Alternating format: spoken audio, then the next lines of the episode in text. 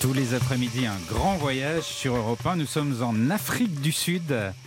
Et en ligne, Sébastien Hervieux, qui est journaliste indépendant. Il a été correspondant au journal Le Monde en Afrique du Sud pendant huit ans. Il est l'auteur du livre Afrique du Sud, les cicatrices de la liberté, qui est disponible aux éditions Nevikata. Bonjour Sébastien. Bonjour Philippe. Alors l'Afrique du Sud, c'est un pays d'une diversité telle que c'est un peu dur de savoir par, où commencer, par où attaquer. Moi, je vous propose de commencer par les villes, parce qu'il y a des villes mythiques dans ce pays. Alors vous avez le Cap, euh, qui, est, qui, est, tout au sud, hein, qui est pas loin du Cap de Bonne-Espérance. Ça, c'est la belle ville, dans un décor magique, c'est la ville qui fait rêver. Et puis il y a Johannesburg, là-bas on dit Jobourg. Ça, c'est plus la ville qui fait peur, classée souvent euh, parmi les villes les plus dangereuses d'Afrique. Et ça, c'est l'image qu'on en donne. Mais en vrai, c'est quand même plus compliqué. Moi, moi en fait, j'aime bien Johannesburg. Vous la, vous la voyez comment, vous? Ah, moi, je l'aime beaucoup. J'y ai vécu 8 ans, vous, vous le disiez. Euh, mais c'est vrai qu'elle est, elle est plus difficile d'accès. Et quand, et quand j'ai mis euh, un premier pied là-bas un, matin de, septembre 2008, eh bien, effectivement, la première impression pour, pour le touriste ou l'étranger, le voyageur qui arrive, eh bien, vous voyez, euh, c'est au mur, c'est ces barbelés, c'est ces fils électriques, ces patrouilles de sécurité qui, qui circulent autour de grandes maisons. Et, effectivement, quand vous regardez les chiffres, il y a un haut niveau de, criminalité, c'est la réalité. Et en même temps, euh, cette perception, moi, je la trouve biaisée, puisque je vous dis, j'ai passé 8 ans là-bas et il m'est jamais rien arrivé. Alors peut-être que j'ai énormément de chance, mais 8 ans, c'est quand même long. Et, et, je crois que parfois c'est dommage de, de, de, de, passer à côté de cela, puisque finalement euh, cette criminalité, elle est, elle est, elle est très, euh, très euh, ciblée. Elle, elle, survient rarement pour le touriste qui vient de l'étranger. Malheureusement, elle arrive plutôt pour les gens les plus déshérités, les plus pauvres. Si, si, on parle des meurtres, par exemple, 80% des meurtres ont lieu dans les townships, dans ces banlieues pauvres de, des grandes mmh. villes d'Afrique du Sud, en, le week-end entre des gens souvent qui se connaissent, souvent un peu alcoolisés. Mmh. Donc, voilà, il y a vraiment moyen de découvrir cette ville autrement. Et, vous parliez du Cap tout à l'heure. Euh, Johannesburg, c'est une ville qui est beaucoup moins belle. C'est la ville un peu sortie de nulle part à la fin du, 19e siècle, puisque c'est une ville qui a été créée puisqu'on a découvert de l'or à, cet endroit-là. C'est pour ça qu'on la surnomme en zoulou Egoli, la, ville de l'or. Et elle est, elle est, elle est plus dure d'accès, elle est, elle est moins belle, mais qu'est-ce qu'elle a du caractère? Qu'est-ce qu'elle quelle hein. personnalité elle a? Comment vous décririez l'ambiance dans, dans Johannesburg? C'est pas facile à raconter. Ah, c'est pas évident, vous, avez raison. Et il y a, y a, presque plusieurs Johannesburg. Euh, il, y a, y a, le centre-ville, euh, on pourra peut-être en reparler tout à l'heure. Il y a, y a des quartiers beaucoup plus résidentiels, un peu plus riches, qu'on appelle les suburbs en anglais. Il y a les quartiers euh, des townships qui ont une autre énergie, un autre, un autre enthousiasme on peut vraiment passer d'un quartier à un autre et avoir l'impression de passer d'un Johannesburg à un autre Johannesburg. Moi, moi, ce qui me frappe, c'est que c'est une ville, euh, c'est une ville de migration. Quoi. On rencontre plein de gens, ça a une énergie, c'est un cosmopolitisme. Euh, vous, vous pouvez vous retrouver dans une soirée avec des Sud-Africains, mais la diversité du, des Sud-Africains est incroyable. Il y, a, il y a 11 langues officielles, mais vous pouvez aussi tomber sur un descendant d'un Grec qui est qui a migré en Afrique du Sud après la deuxième guerre mondiale. Vous, vous pouvez tomber sur un Congolais qui, qui a quitté son pays pour venir travailler ici, un Zimbabwe.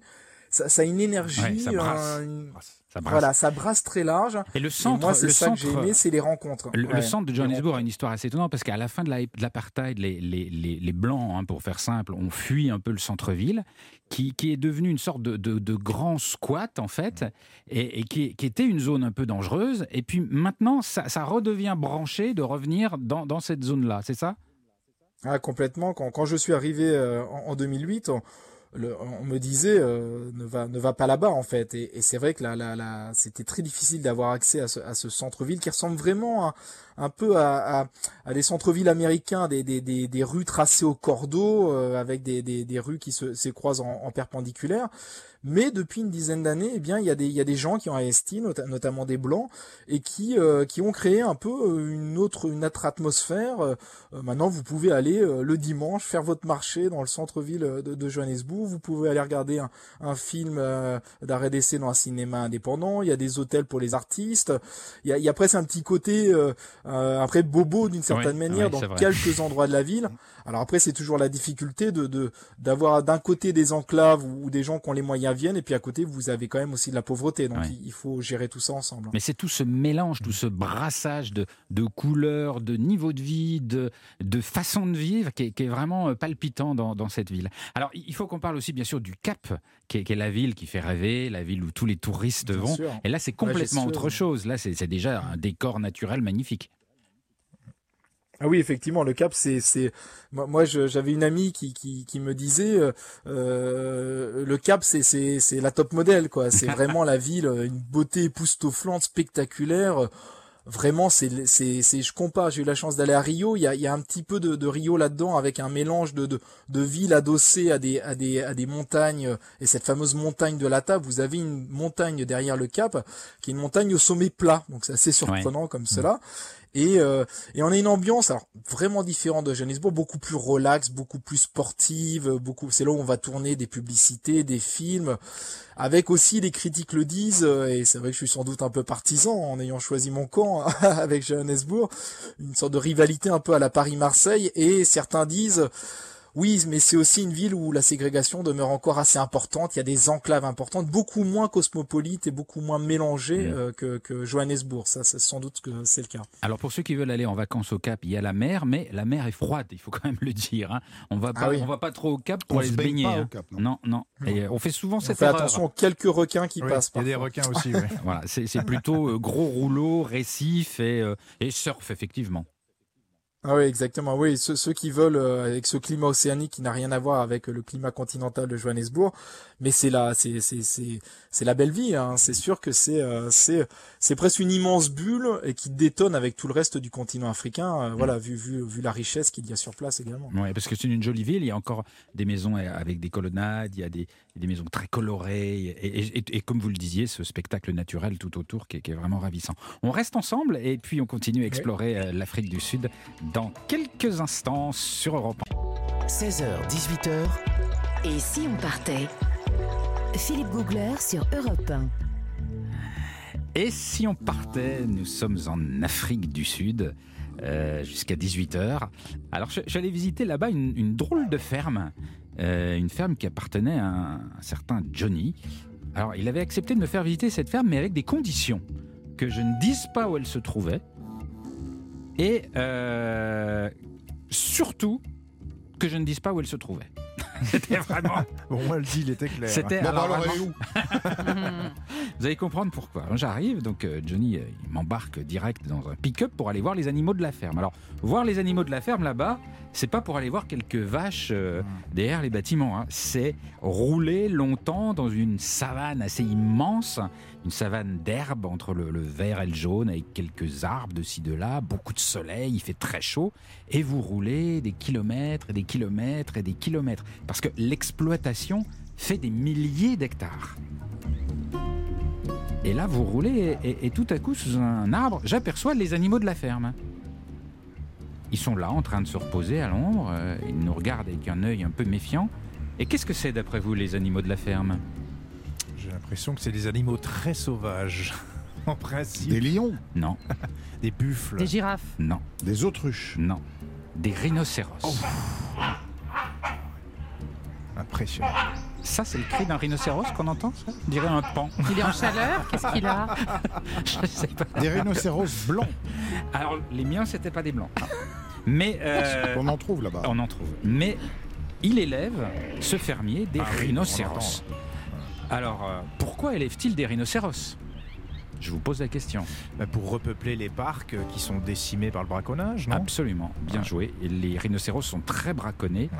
L'idée, c'est de les élever pour les revendre à des réserves et de euh, remonter la ça. population mondiale, les réintroduire en quelque sorte. Et alors, la petite surprise, je remarque que les rhinos ont tous la corne coupée. Ouais. Est-ce que vous savez pourquoi? Bah oui, pour éviter qu'ils ne soient braconnés, justement, parce qu'on les braconne pour les tuer, pour récupérer leurs cornes. Bah, s'il n'y a pas de cornes, il n'y a pas d'intérêt de les braconner. Ouais. Exactement. On fait diminuer réputation. leur valeur économique sur le marché, tout simplement. Exactement. Vous êtes trop fort pour moi.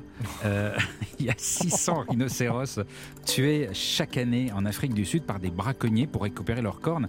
Et on veut récupérer leurs cornes. Pourquoi? Parce qu'en Asie, Oui. on imagine que la corde de rhino, la corne de rhino, a des vertus médicinales et notamment aphrodisiaques. La poudre. La de poudre de voilà. Parce qu'à cause de la forme de la corne, on pense que ça provoque des facilités viriles. On a trouvé d'autres remplacements euh, maintenant, je vois pas pourquoi. C'est la branche pourrie de la médecine chinoise, malheureusement, faut le dire. Alors les braconniers tuent les rhinocéros pour alimenter terrible. ce commerce et c'est Terrible. très très Ouais. triste. Donc l'idée de l'éleveur, c'est de leur couper la corne pour éviter que les rhinos euh, soient braconnés et, euh, et de garder quand même très discrète l'idée de la ferme. C'est pour ça qu'il voulait pas que je dise Mhm. où c'est, parce qu'il a peur. Il a très très peur des braconniers. C'est vraiment une menace.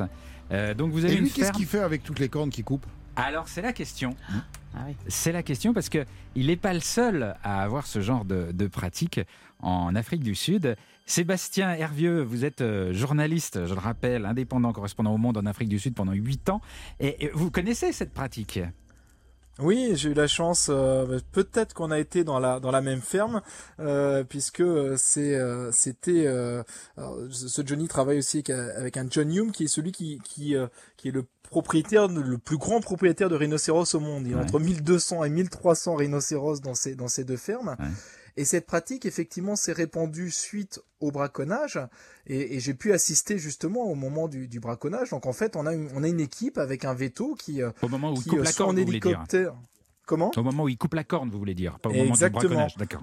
Et en fait, ah oui, excusez-moi, ouais, ils coupent la corne, euh, ils, ils, ils envoient une fléchette anesthésiante, ce qui immobilise l'animal qui tombe sur le sol pendant quelques minutes, et après, effectivement, ils arrivent avec une tronçonneuse et ils coupent la corne, ce qui est quelque chose d'indolore, euh, voilà, se- selon, selon les scientifiques, et ils se réveillent au bout d'un moment un peu groggy, je vous le cache pas, et vous posiez la question, qu'est-ce qu'on fait de, de ces cornes? Bah, Ce propriétaire que moi que j'ai rencontré, bah, en fait, il va les stocker dans des coffres, euh, des coffres forts à la banque. Il voulait surtout pas, évidemment, que, je puisse en parler de trop. Il garde secret le trajet et à quelle heure il, exp- il, est- il exfiltre ces cornes de rhinocéros.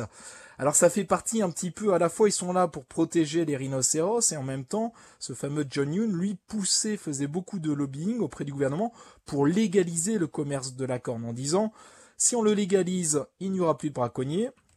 Et si on les légalise pour lui également, Ah une oui. fois que euh, Il pourra vendre toutes ses cornes. légalisé, à 50 000 ou 60 000 euros le kilo, c'est-à-dire beaucoup plus que l'or et que la cocaïne, au, revendu au marché noir en Ah, Asie. incroyable. Je vous cache pas que c'est un business qui, est, Ouais. euh, qui, qui- qui peut être florissant. Ah, c'est incroyable cette histoire. Et, et surtout que enfin, rien n'a jamais démontré que c'était aphrodisiaque. Mais absolument Bah, rien. en ça, fait, ouais. en fait, le, le- la corne, c'est ce que vous avez sur les ongles. hein. C'est de la kératine. Ouais. Et c'est pour ça qu'il euh, les coupe régulièrement, tous les deux ans, puisque ça repousse comme nos ongles. Mais aucun scientifique n'a trouvé, euh, n'a trouvé une seule vertu scientifique, que ça soit aphrodisiaque. On parlait à l'époque de guérir le cancer. Euh, Non, non, c'est vraiment une croyance, mais Ouais, qui c'est du placebo, mal en à la faune sud-africaine. C'est un effet placebo, c'est tout. Moi, hein. moi, je veux bien vendre mes rognures d'ongles à 60 000 euros le kilo. S'il y a un business. j'ai- remarqué que vous rognez beaucoup les ongles. Vous avez un problème euh Mais il rogne pas Bah, écoutez, sur le ouais, liquide. hein. Je vais vous les revendre. Euh, trêve de, de- de plaisanterie. Est-ce que est-ce qu'il y a un, un- un- un moyen euh, de de- d'échapper à ce braconnage autrement que de couper la corne de, de- de tous les, les rhinos. Est-ce qu'on a inventé d'autres idées encore? Bah, Il y, a- eu plusieurs solutions. Euh, bon, déjà, il y a les solutions traditionnelles, les, les- rangers qui s'équipent avec des fusils, fusils silencieux, qui font des patrouilles en hélicoptère la nuit. Et puis, il y a eu euh, d'autres solutions beaucoup plus euh, euh, étonnantes. Euh, J'avais visité une ferme, une autre ferme, où là, cette fois-ci, euh, la personne, la propriétaire, avait décidé d'injecter euh, un produit dans la corne. euh, et ce produit, euh, c'est du laxatif, en disant quand ils vont en Oh, la manger, punition suprême. ils vont être punis alors après coup, mais, mais ils seront bien punis. J'a- J'avais aimé les pancartes et justement pour pas attendre l'effet après coup, ils mettaient des pancartes sur les barrières tout autour de, de, de l'enclos pour dire attention, si vous décornez ici, va vous arriver un certain malheur. Ah, Ça c'est marrant. ça c'est marrant. Est-ce qu'il y a un, un lieu que vous conseillez euh, avant tout pour euh, pour aller voir les animaux en Afrique du Sud Alors on parle toujours du fameux Kruger Park, qui est le plus grand parc, la plus grande réserve animalière sud-africaine, de, de la taille euh, d'un pays comme Israël. Effectivement, c'est- fabuleux et la spécificité de l'Afrique du Sud, c'est de pouvoir faire du safari par soi-même en voiture. C'est-à-dire vous pouvez vous balader en voiture Et, et moi, bon, j'ai pas été en Afrique pour, pour le roi lion, les grands animaux me, me fascinaient pas, mais je vous cache pas que c'est quand même bluffant quand vous êtes en voiture et que vous voyez un éléphant passer devant vous. Euh, voilà, c'est assez impressionnant. Après, il y a ce grand parc, mais je trouve qu'il y a des, quand on va un petit peu plus loin, il y a des petits parcs beaucoup plus petits comme Chouchoué ou le parc Sainte-Lucie en Afrique du Sud, qui sont vraiment euh, beaucoup plus à taille humaine, je trouve, et euh, on peut faire beaucoup de choses, beaucoup plus voilà pittoresques. On peut faire aussi des marches à pied avec des guides, Ouais. un guide qui se balade. C'est balade mieux à avec pied? un fusil et, et vous le suivez derrière. Euh, à pied, moi je l'ai fait, c'est assez impressionnant. Je l'ai fait le matin. Euh, S'ils appellent ça les, morning euh, walks, donc vous vous baladez avec le ranger, c'est super impressionnant. Ils sont armés. Vous êtes, il fait 5, il fait 5. Vous levez du jour, 5-6 heures du matin, et là vous avez, vous, c'est, l'ambiance est complètement différente d'une balade en, en voiture. Là vous, a- là vous avez peur. Franchement, Ouais. vous avez peur parce que vous sentez la faune qui est pas loin, le moins de bruissement de feuilles, vous sursautez et vous dites il y a, peut-être un lion qui va surgir. C'est vraiment, mais c'est à faire, c'est une expérience Ouais, à faire. Sébastien Hervieux, euh, on reste ensemble, on continue à explorer euh, l'Afrique du Sud dans quelques instants, mais on va faire une pause avec évidemment euh, un incontournable. Johnny Eh bien oui, Ah, Fernier, Clegg. un autre. un incontournable quand on parle de, de l'Afrique du Sud. Johnny Clegg et Savuka. Johnny Clegg qu'on surnomme le Zoulou Plan, le Zoulou Blanc. Scatterling of Africa. Sur Europe 1, évidemment. Europe 1, Philippe Googler. Tous les jours, un grand voyage sur Europe 1. Jusqu'à 18h, nous sommes en Afrique du Sud. Alors, Nathalie, il y a quand Oui. même un lieu mythique dont on n'a pas beaucoup parlé encore. C'est le Cap, le Cap de Bonne-Espérance. Oui, le Cap de Bonne-Espérance, ce promontoire rocheux sur la côte atlantique de l'Afrique du Sud. Alors, le contexte de sa découverte, c'est important quand même. Nous sommes à Par la les fin. Blancs. Oui, absolument. Parce Par qu'il y avait déjà du monde sûr. avant. Ah bah euh, oui, il y a eu du monde avant et il y en a encore. Alors nous sommes à la fin du 15e siècle en Europe et il faut vous le dire, à l'époque, on pense encore, en tout cas en Europe, hein, que la Terre, elle est plate. Ouais. Mais il y a un peuple qui est particulièrement avancé en matière d'exploration et de navigation et ce sont les Portugais. Parce qu'au début du 15e siècle, le prince Henri, qu'on a surnommé Henri le navigateur, qui est le fils du roi du Portugal, ben, c'est un homme ambitieux qui est désireux de conquérir des nouveaux territoires et notamment pour faire du commerce. Donc il va lancer des expéditions tous azimuts. Ils ont déjà quand même les Portugais, euh, grâce à lui, hein, tra- traversé le détroit de Gibraltar, qui est quand même assez dangereux, conquis Ceuta, qui est une ville marocaine sous autorité espagnole, colonisé les Açores, Madère et puis l'archipel du Cap-Vert. Évidemment, pour une très belle raison, ils cherchent de l'or, des épices et puis faire des esclaves en direct, sans passer par des intermédiaires. Donc c'est la cupidité qui motive toutes ces explorations de ce 15e siècle. Et pourquoi est-ce que les Portugais sont, sont plus forts?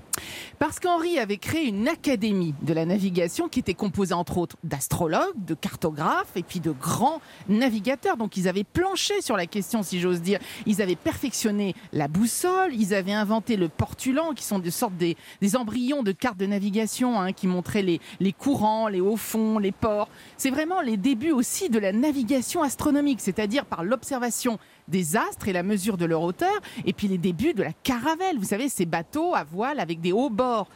Et le prince Jean II, qui est le successeur d'Henri, eh bien, il va lancer lui aussi de nouvelles expéditions dès le début de son règne. Il fait construire notamment une forteresse dans un nouveau comptoir commercial, l'actuel Ghana, et à partir de là, eh bien, les explorateurs, ils vont pouvoir s'aventurer encore plus loin.